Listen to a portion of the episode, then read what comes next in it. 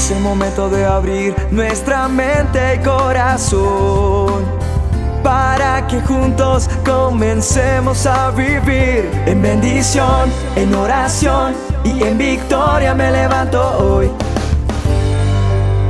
La dosis diaria con William Arana. Quiero comenzar esta dosis preguntándote a quién clamas tú cuando tienes problemas. ¿A un amigo? ¿A la familia? ¿A los hijos? Claro, uno clamará depende a quién a quién uno le crea o en quién tenga mejor puesta su confianza, ¿verdad? Yo recuerdo que en el programa del Chapulín Colorado decían, oh, ¿y ahora quién podrá defenderme? Y yo no sé usted a quién le dirá, ayúdeme, defiéndame, depende si es económico su problema, usted dirá, voy a llamar a tal persona porque es la persona que me podrá ayudar. Un día yo me encontraba desesperado porque, porque estaba afligido de físicamente, de mi espalda, de un par de hernias, y yo luchaba contra esa enfermedad. Así que ya no podía más, me había mirado un médico, el otro, me habían hecho terapias de todo, no había solución. Yo recuerdo que me bajé y me encerré en el lugar que teníamos en ese momento para orar y le clamé a Dios y le dije, Señor, ya no aguanto más, ayúdame. Si tú quieres que yo te sirva, Señor, así de como estoy con este problema, está bien, pero yo sé que tú puedes sanarme. Ayúdame en el nombre de tu Hijo, te lo pido. Le clamé al Señor, o sea, fue una, una oración de todo corazón, sincera. Y así de sencilla fue mi oración, pero Dios estaba esperando que yo me declarara impotente, porque le dije, no puedo más, necesito que tú actúes. Yo ya hice lo que tenía que hacer, fui al médico, me han hecho por aquí, por allá, y solo tú puedes sanarme, Señor, solo tú puedes sacarme de esto. Si tú quieres que yo te sirva así con este dolor, ok, pero yo creo que podría servirte mejor de otra manera. Y sabes una cosa, Dios me respondió. ¿Por qué? Porque me declaré impotente para que Él actuara. Dios estaba esperando eso, yo creo. Yo creo que hoy es un tiempo de clamarle al Señor. Yo creo que estamos en un tiempo de decirle, Señor, haz algo. Yo no sé si tú te sientas agobiado, agobiada, sin esperanzas, pero yo creo que hoy es un tiempo de clamar a Dios y de reconocer que sin su ayuda no vamos a poder avanzar. Y ninguna situación conflictiva, económica, sentimental, emocional, yo no sé, va a llegar a fin ese, ese problema si nosotros no clamamos a Dios. Yo quiero decirte algo que dice la palabra de Dios. Dice en el Salmo 57, verso 1 al 3, dice, ten misericordia de mí, oh Dios, ten misericordia de mí, porque en ti ha confiado mi alma, y en la sombra de tus alas me ampararé hasta que pasen los quebrantos. Clamaré al Altísimo Dios, al Dios que me favorece. Él va a enviar desde los cielos y me salvará de la infamia del que me acosa. Dios enviará su misericordia y su verdad. Tal vez lo más probable es que la mayoría de nosotros comencemos a clamar a Dios cuando nos encontremos en momentos de desesperación. Quizá en este tiempo es difícil creer que pueda haber esperanza para la humanidad.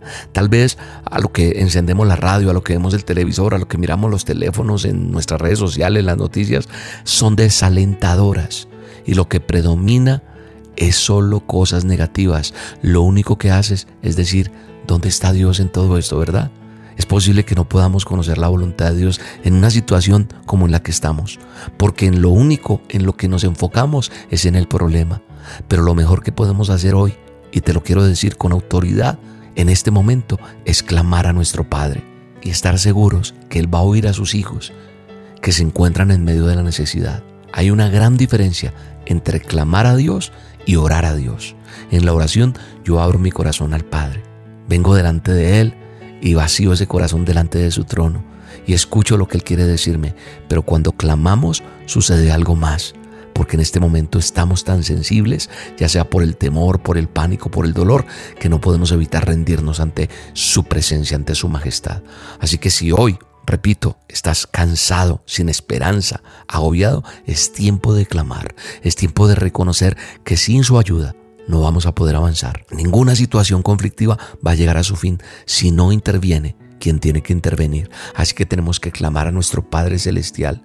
Él no es sordo, no, Él tampoco va a pasar por alto la necesidad tuya o mía.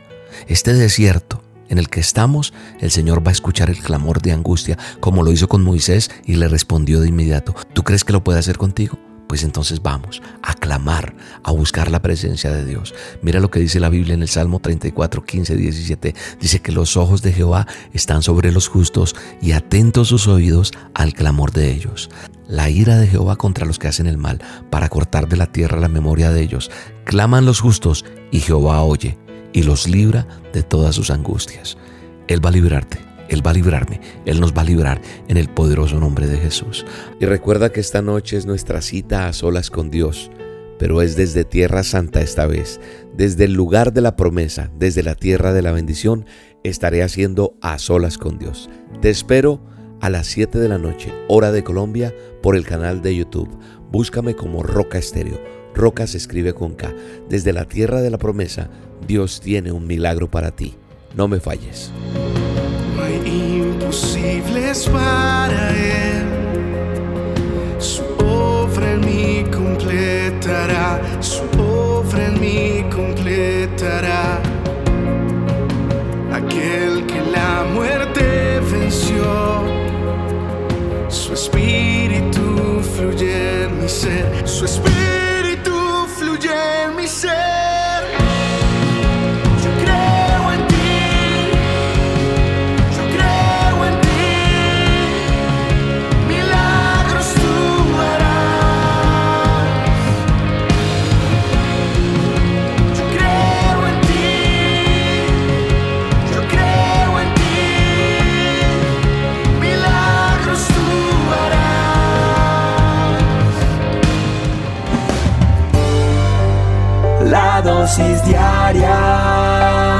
Con William Arana.